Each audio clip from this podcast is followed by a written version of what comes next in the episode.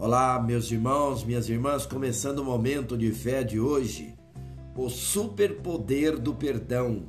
Isaías capítulo 43, versículo 25 diz assim: Sou eu mesmo, aquele que apaga suas transgressões por amor de mim e que não se lembra mais de seus pecados.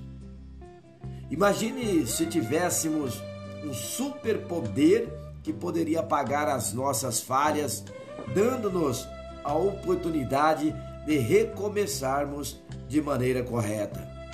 Aprenderíamos com os nossos erros e faríamos melhor. Seria incrível, não é? Tenho a satisfação de informar que você já tem esse poder e pode utilizá-lo quantas vezes quiser. Chama-se perdão.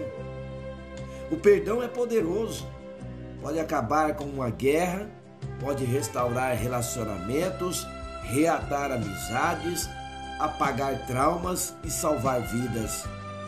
Perdoar não é fácil, mas sempre será a melhor coisa a se fazer. É devido ao perdão que estamos vivos. Perdoar não é retroceder, pelo contrário, perdoar é avançar, é aperfeiçoar-se no amor. Perdoe, não deixe as correntes da mágoa e do remorso te imobilizar. Perdoar não é recuar, nem se acovardar. Perdoar é superar, é avançar.